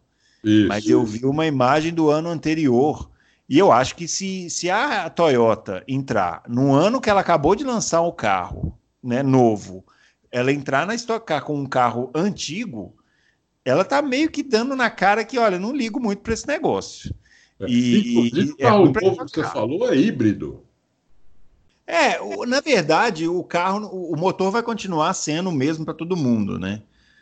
É, não, mas estou dizendo, o carro de rua da, da, da que a, que a, que a, o Corolla novo, é híbrido. novo é híbrido. É, pois é. Imagina, eles vão. Você vai entrar numa competição como a Stock Car, que tem uma certa visibilidade no Brasil, com um carro que é o seu modelo antigo. É. Eu acho meio esquisito, né? Tomara que não seja isso, que tenha sido só uma mula para testar lá. Enfim, pode ser. Lá. Pode Tomara, ser. Né? Provavelmente. Não é. iam porque vão gastar dinheiro, não vão gastar dinheiro à toa também, né? É, pois é, né? Vamos lá, né? Tem, é. tem, tem que levar a sério aí o negócio. A Stock é bem cara, né? Bem cara. É. Tudo aqui é. no Brasil, a Stock é assim, ela, ela custa o dobro do que deveria, né?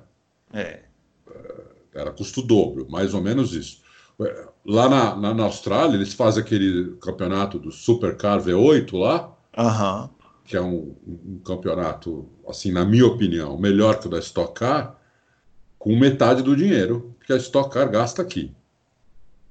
É. Inacreditavelmente, entendeu? É. É. Precisa dar um jeito nisso aí, é, né? Dar um jeito. Bom, o pastor Scarpan Gusso quer saber cadê o Fábio? O Fábio daqui a pouco aparece. O Tibério Lobo, vocês acham possível que o Vettel ainda arrume um lugar na Mercedes se o Hamilton for para a Ferrari ou na Renault? Se o Ricardo ou na Renault, se o Ricardo sair, né? Você quer saber se a gente acha que o Vettel pode ir para Mercedes ou para Renault? Ah, Renault? Não sei. É, acho que não, né? Se não, o Ricardo é... sair, ele quer saber. Ah, se o Ricardo sair, troca, é. uma troca, por exemplo, e o, é. e o Ricardo para a Ferrari e o Vettel para a é, Renault. Ele não chegou nesse nível de detalhamento, não. Só assim, se o Ricardo sair, ele poderia ir para a Renault ou na Mercedes se o Hamilton sair. Eu não vejo lugar para o Vettel na Mercedes, não vejo na Red Bull. Aliás, a própria Red Bull já disse que não. A Red Bull, o Vettel, inclusive, deu uma. A Red Bull levou todos os pilotos para uma, umas férias aí. O Vettel foi também. O Vettel apareceu lá. É, você soube disso? Não. É, nós, nós, nós, nós publicamos. É, tem até uma foto bacana deles na, na montanha e o Vettel aparece na foto. Tudo. E aí o, o Vettel teria é, dado uma sondada aí sobre uma, sobre uma eventual volta dele em 2021. Uh, a gente não publicou isso na hora, porque saiu, saiu só num, num lugar, a gente esperou um pouco, mas aí começou a pipocar depois que as respostas, né? Tanto do, do Helmut Marko quanto do Christian Horner, que, que realmente aconteceu isso, que eles falaram que não, cada um deu uma razão diferente. O, o Helmut Marko falou que era uma questão financeira, não teria condição de pagar o salário que vão pagar agora pro pro Verstappen mais o salário que o Vettel ia querer, né? É. O, o Christian Horner não falou nisso, não. Ele falou que não tem lugar para dois galos na mesma equipe ele já tem o galo deles, que é o Verstappen. Então, é, eu, eu acho que na Renault, eu não tinha pensado nisso, mas um, num, uma troca com o Ricardo, o Ricardo ir para a Ferrari e o, e o Vettel ir para a Renault, não acho uma coisa impossível, não, em 2021. Não acho, não. Não sei quem, quem que deu essa ideia? Quem, quem, quem que Tibério falou? Lobo. Tibério Lobo. É, é bem pensado, Tibério. uh, tá aí um negócio, tá aí uma coisa que poderia acontecer, sim. Não, não, não, tinha pensado nisso não, mas não é uma coisa que tem tem tem cabimento. Hum. Bom, o Marçal Kawai Prado. Notei no lançamento da Ferrari que não consta mais no bico do carro a logo da AMD. Isso pode ser indício de que a Mercedes possa não somente ter o patrocínio, mas também equipamento de alto poder de processamento para cálculos complexos. Exemplo aerodinâmicos ou estou viajando? Eu não tenho a menor ideia. Aí o Adalto vai ter que. Você nem é. do que, que ele está falando. A AMD saiu da Ferrari e foi para a Mercedes. Ah, tá. É uma empresa? Sim. Uhum. De tecnologia. É, faz processador, faz um monte de coisa. E e a Mercedes vai usar os equipamentos dela e ela vai pagar uma grana para ser patrocinadora da Mercedes. Uma grana preta. A Mercedes conseguiu aí três patrocínios novos muito bons, muito bons. Grandes patrocínios. Da AMD, da, de uma empresa alemã de táxi aéreo, faz ambulância aérea também, uhum. tipo grande.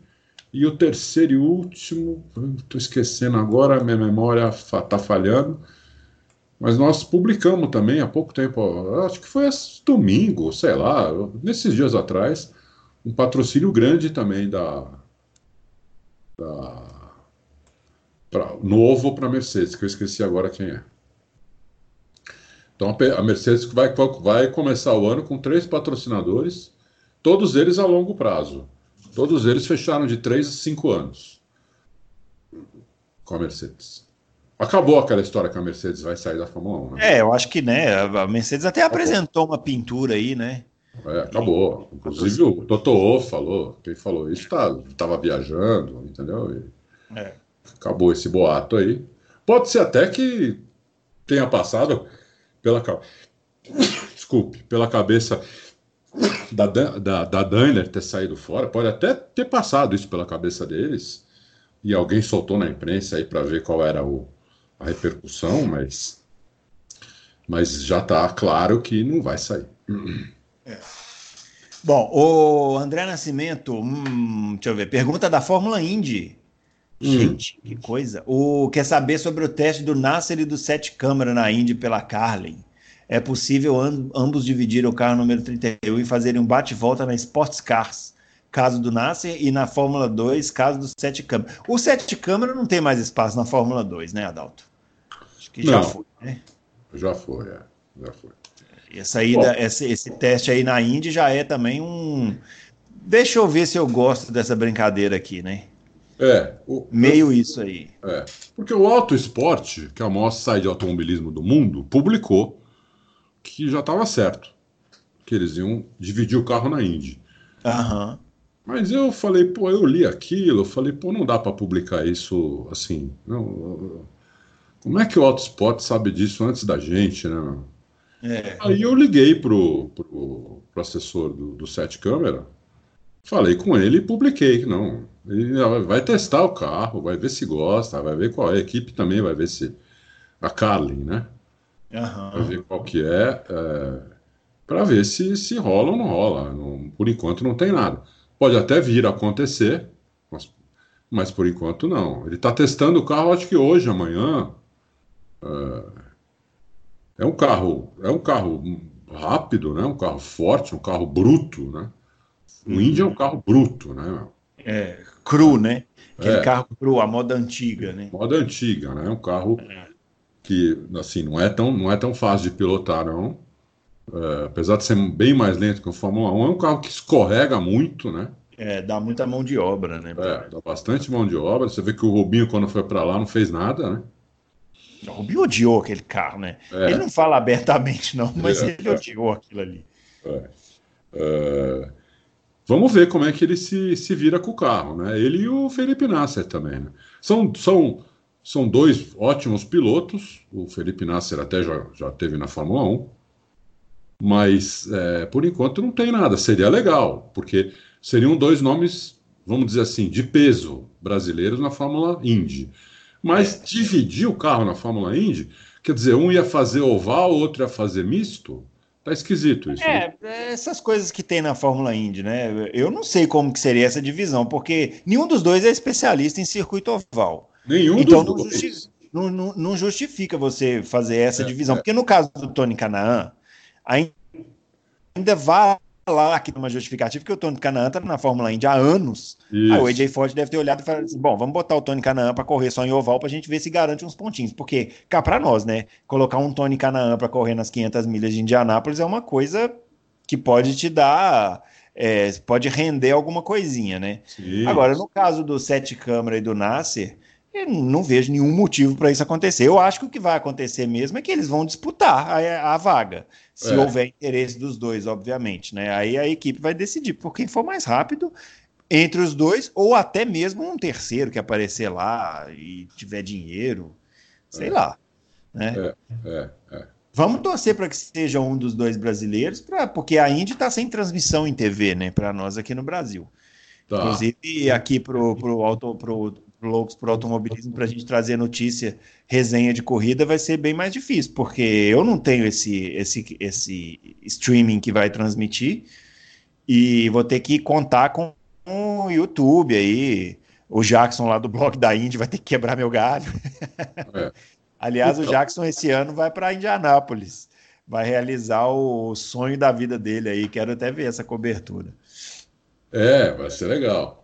É. O, a, a Rede TV teve aí uma, uma- uma- umas conversas É, com a Indy, mas até Mas agora eu acho que- nada. eu acho que eles estão esperando para ver se vai ter brasileiro, né? É, Estão esperando para ver se vai ter brasileiro. Não vão. Duvido que a Rede TV vai investir em, em- em- na Índia se não tiver nenhum piloto brasileiro lá correndo. Já é difícil de dar audiências com piloto brasileiro, imagina sem nenhum, né? Mas Enfim. olha, para a Rede TV é uma boa. Primeiro que a Rede TV é uma- um canal aberto, né? Sim, Um canal aberto.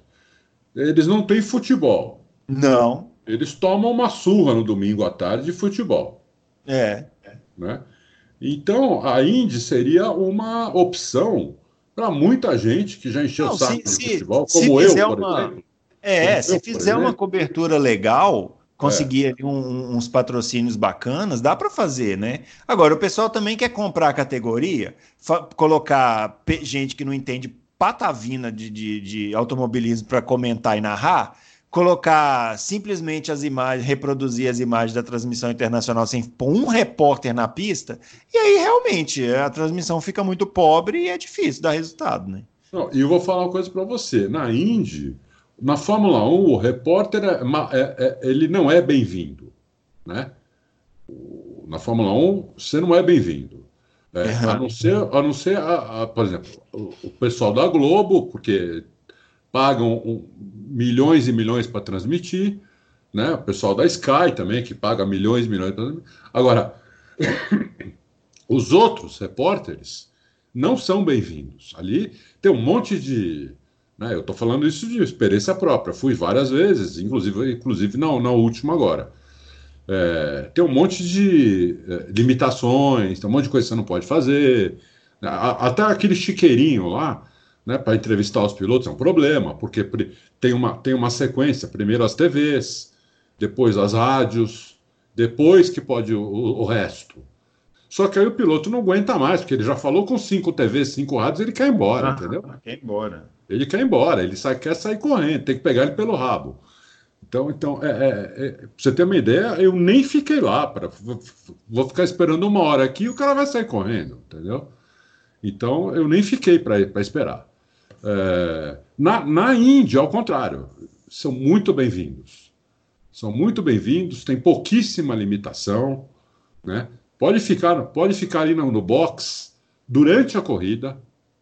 Durante a corrida eles ficam no box. Aham. Ali onde troca pneu.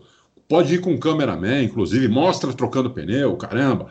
Entendeu? Então, é- é- é- vale a pena ter um repórter lá. Tem que ter um repórter lá. E tem que ter um narrador e um, e um- e um comentarista que saiba o que estão falando também. para ser os melhores do mundo, mas tem que ser uns caras que saibam o que estão falando. Não pode ficar. É, não, no mínimo. É, no mínimo. Tem que ter um cara que entenda, que consiga explicar, ainda mais TV aberta, um é. cara que consiga explicar para quem está assistindo o que está se passando na pista, né? É. E isso a gente não tem nas transmissões nacionais hoje, nenhuma categoria tem isso. E é, isso é de menos. Um cara desse hoje não custa caro. Não é que vai não. precisar. Não, um cara desse custa meio milhão por mês. Não, não. Ó, a, equipe do, a equipe do Loucos pro Automobilismo está à disposição aí, viu, à pessoal do, o pessoal do por, por, um salário módico aí, a gente não vai cobrar Isso. muita coisa não, não mas tá. a gente a, a, gente consegue fazer aí um, uma transmissão melhor do que a turma que estava fazendo a Indy na, na Band, por exemplo, até o último ano, que não tem a menor condição. Né? Não tem. Bom, é, últimas aqui para a gente finalizar. O João Pedro Marques de Melo quer saber quais as chances do Ricardo assumir uma vaga na Ferrari numa eventual saída do Vettel em 2021. Falamos, né? Falamos. O... Acho que existe sim. É, o Danilo Duarte, devido aos testes das rodas de aro 18 serem realizados com carros mula de 2019, há algum risco dos resultados não serem representativos o suficiente e os pneus apresentarem falhas graves? Sim. Eu tenho a impressão que. Alto risco. Mas eu tenho a impressão que os, são esses testes, mas tem os testes de, de simuladores também, né? É. Não é só. Alto risco, alto risco, porque tem que. A suspensão é outra. Uhum. Tem que mudar completamente a suspensão. Então, o, os testes, para serem representativos, já tem que ser com uma suspensão que eles vão usar com esses, com esses pneus. Se pegar a suspensão desse ano, nova, que vai usar agora, esse ano, por exemplo, e colocar nesse pneu, não vai funcionar. Uhum. Porque o pneu da Fórmula 1 hoje é muito alto, aro 13. Né? É, então você tem um, um, um, pneu altíssimo, ele, ele, ele faz parte da suspensão do carro. Ele é 70% da suspensão do carro. O pneu. Amortece né, o impacto juntamente isso, com a suspensão. Isso. Até o, até o Drogovic contou isso pra gente aqui. Aham, uhum, sim, sim. Agora, você vai colocar um pneu aro 18, vai aumentar em 5 polegadas o, a roda. O pneu vai abaixar muito. Então, a suspensão tem que ser outra completamente diferente. Então, se não for uma suspensão feita para um pneu, para uma roda aro 18, com pneu baixo, não vai adiantar nada. Vai ser igual a não fazer nada. Boa, boa, pergunta, muito boa pergunta. De quem foi que fez a pergunta? Danilo Duarte. Muito boa pergunta. Muito bem, está registrado. O Nishan Capuji ele mandou aqui assim, ó, Kansas City Chiefs Adalto. É, eu tor... já falei que eu não faço a menor ideia do que, ele tá falando. Torci muito para eles. Eu e minha mulher, que ela também torceu, viu comigo sei, sei. o jogo. Nós torcemos muito, muito. Muito bem. O, ele quer saber se tem chance de alguma pista, né, de, alguma pista da Europa ficaria com a vaga de Xangai nesse ano, se haveria tempo hábil. A gente comentou isso aqui na última edição, né? Que eles tentaram a Rússia, mas que não, já falaram que não tem como, porque já tem ingresso vendido e tal. É. é eu acho difícil, viu? Difícil, também acho muito difícil. Bem difícil. É. Uh, estamos, estamos aí, ah, vai poucos dias do, de uma decisão final, porque, é. né? Senão... Uma, uma vantagem que, que tem da, da Fórmula 1 ter um calendário com tantas provas é que se uma sai, não faz tanta diferença, né? Você consegue administrar ali. Porque eu me lembro que em 94 é, a Fórmula 1 ia correr na Argentina, mas aí eles tiveram problemas lá, a pista não ficou pronta, sei lá o que aconteceu, eles tiveram que enfiar a Jerez de la Fronteira na, na, na, na parte final do campeonato, né? Alteraram o, o, calendário todo. Imagina, deve ter sido é, um problema logístico enorme, né? Sim, sim. Mas também naquela época só tinha 16 provas. Então, assim, você, ao invés de 16, você fazer 15, faz é. uma diferença, né? É. é diferente de ao invés de 21 você fazer 20. Continua sendo muito. É, o, o, que eu, o que eu vejo, assim, que seria possível fazer seria colocar essa corrida é, ou antes do Japão, uma semana antes do Japão, ou uma semana depois do Japão. O Japão é 11 de outubro. Né? Ah, tá. Uhum. Tem, tem espaço, porque a corrida antes é na Rússia, é 27 do 9. Então são duas semanas antes. então seria uma sequência de três corridas, seria Rússia, Xangai e Japão. Ou, ou, colocar, já, ou colocar Xangai e depois o Japão. Aí ficaria é, também, ficaria Rússia, Japão e Xangai e depois vir Estados Unidos. É que aí também seriam três corridas seguidas, seria Japão, uh, Xangai, né, China, Estados Unidos seria seguido. Eu, eu, eu, vejo isso, eu não vejo outra, outra possibilidade de, de...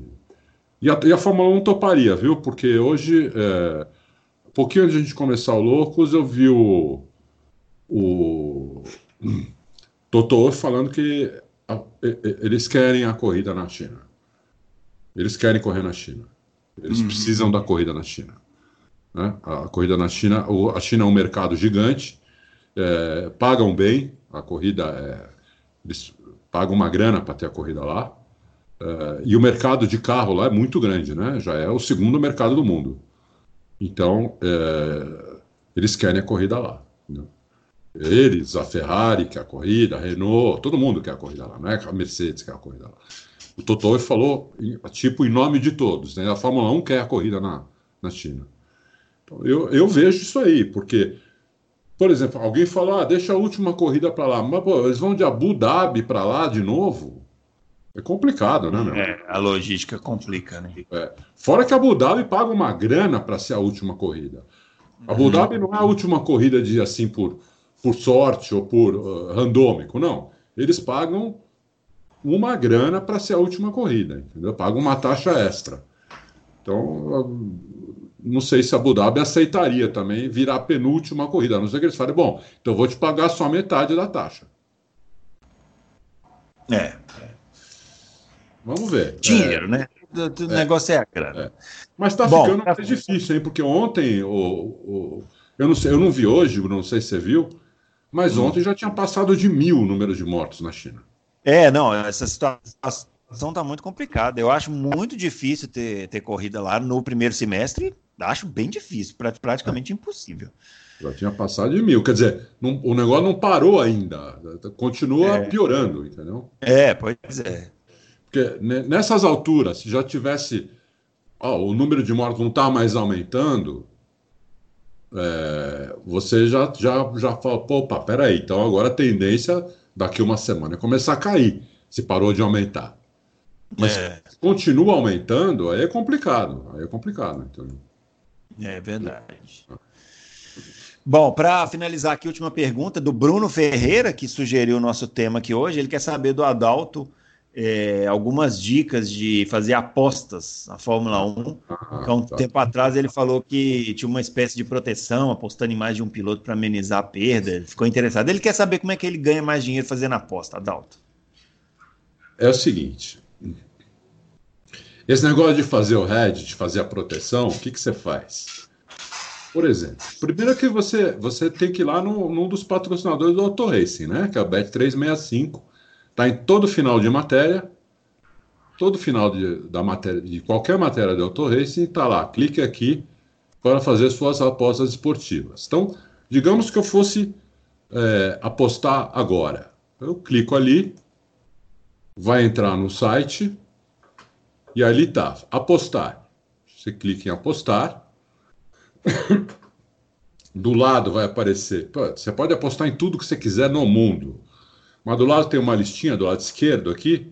Você vem descendo, você vai chegar em esportes motorizados, clica nele, abre Fórmula 1. Pum, clica em Fórmula 1. Aí tem dois, duas coisas para você apostar. Campeonato de, nesse momento, campeonato de pilotos e campeonato de construtores. Então vamos, vamos, vamos ver pilotos. Você põe aqui vencedor final. Por enquanto, como não começou o campeonato ainda, aqui está quem vai ser o campeão, né? Quem você vai apostar para ser o campeão. Então tem as cotações. Então o, o Hamilton na casa de aposta é o favorito, ele paga 1,57. Quer dizer, se você, vamos arredondar, se você jogar, apostar 100 reais no Hamilton e ele for o campeão, você vai receber os seus 100 reais de volta mais 57. Né? Você vai receber 157 reais. Se você apostar no Leclerc, que é que está em segundo aqui, é 5,50. Então, se, se, o Leclerc for campeão, Se apostar 100 reais nele, você vai receber 550 reais. Né? E assim por diante. Por exemplo, Daniel Ricardo paga 1.001 para cada um apostado. Então, se apostar no Ricardo, ele for campeão, se apostar um real, você vai ganhar mil reais.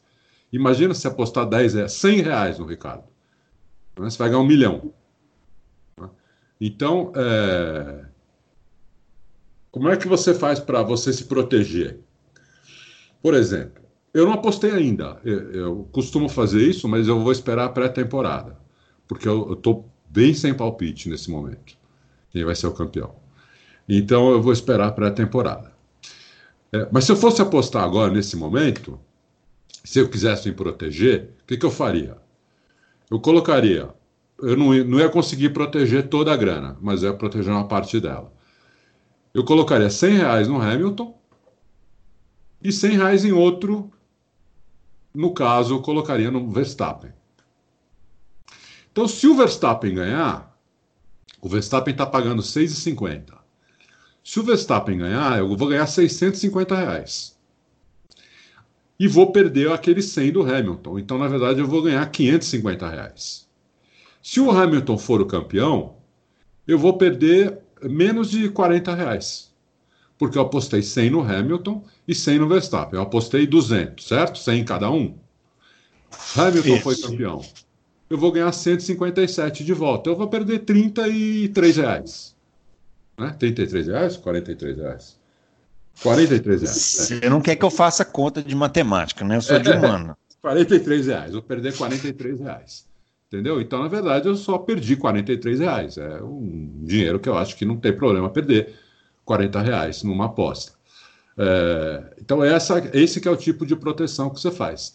Às vezes dá, dá para proteger totalmente. Às vezes o Hamilton, por exemplo, o Hamilton ou o Leclerc, ou qualquer outro, tá pagando, o cara que é o favorito, tá pagando dois para um. Entendeu? Você, você põe 100 reais nele e põe 100 reais em outro que você acha que, vai, que tem chance de ganhar a corrida. Entendeu? Então dá para fazer esse tipo de proteção. Dá pra, durante, as, du, du, durante o campeonato, dá para você apostar, por exemplo, no pódio. Né? Você aposta que o piloto vai chegar no pódio. Você não precisa apostar que ele vai ganhar a corrida. Ele vai ser primeiro, segundo ou terceiro. Só que aí a cotação é bem baixa. Por exemplo, na maioria dos casos não dá para você apostar no Hamilton. No ano passado, não dava para você apostar no Hamilton, que iria chegar no pódio, porque ele te pagava menos do que você apostava.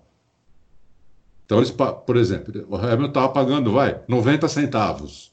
Então, você aposta um, ganha 90 centavos de volta, você perde. Entendeu? Mas tem esse tipo de aposta também. Tem tudo. Tem quem vai é, quebrar primeiro, é, quem vai fazer a primeira volta na frente. E a aposta que não tiver, você pode. Você tem que se logar, evidentemente, né? Na hora de apostar, você vai. Na hora que você clica num piloto aqui ou numa equipe para apostar, vai abrir um quadradinho lá para você se logar. Aí você, se você não tem cadastro, você faz seu cadastro e aí você aposta. Entendeu? Uh, o ano passado uh, foi bem de aposta, viu? Foi bem, foi bem. Eu até contei no, no GP do Brasil pro, pro, pro Fábio o uhum. que, que, eu uhum. tinha apostado. A gente contou no sábado, eu falei, eu tenho uma aposta para amanhã, falei qual era a aposta, e deu e foi bem, viu? Foi bem. Então é, é gostoso isso daí. Quem, quem gosta de, de, de apostar, quem tem certeza, porque você lê os comentários, né? tem bastante gente com muita certeza das coisas, né? Ah, hoje em dia, no Brasil, o que mais tem é gente com certeza. É. Então, o cara que tem certeza das coisas devia ir lá e meter grana nisso, entendeu? Porque ele vai ganhar uma grana com a certeza dele. Né? É, ou é. não, né? Ou não, não. Mas Se ele tem certeza, né? É. Tem cara que não quer nem discutir, é isso e pronto. Então tá, é. vai lá e põe uma grana, você vai ganhar uma grana, pô. Né? É, eu acho uma boa, eu gosto. É, e sempre, eu sempre usei isso, e, e só que está crescendo muito no Brasil. Muito. Mais do que a gente imagina. E não tem só automobilismo lá, né? Tem tudo para você apostar. Então acho que deu para entender como é que faz a proteção, né? Da aposta. Uhum. Tá explicado. É. E olha, vou falar, o, O Verstappen, há uma semana atrás, estava pagando 5,50, agora está pagando 6,50. Ou seja, já teve bastante aposta de, durante essa semana para mudar a cotação. Porque essa cotação muda. Não vai ficar isso. Hamilton, eu falei que hoje o Hamilton está pagando 1,57. Amanhã ele pode estar tá pagando 1,30. Ou 1,80. Depende do que acontecer. Pré-temporada, a Mercedes não vai bem como o pessoal esperava, o pessoal que aposta, né? Porque aí não é gente que palpita, é gente que aposta, é gente que põe grana no negócio, né? Então, essas cotações elas vão mudando. Todo dia a cotação pode mudar. Pode não mudar, mas pode mudar, entendeu? Então, é, não pode ficar esperando muito. Por exemplo, depois da pré-temporada, se a Mercedes for bem pra caramba, é capaz do Hamilton tá pagando um para um, ou 97 centavos, entendeu? É, o, Leclerc, que tá, hoje paga 5,50, pode ir para 9, não sei. O, o Verstappen, que está 6,50, pode voltar para 1,50, 2, depende muito, entendeu?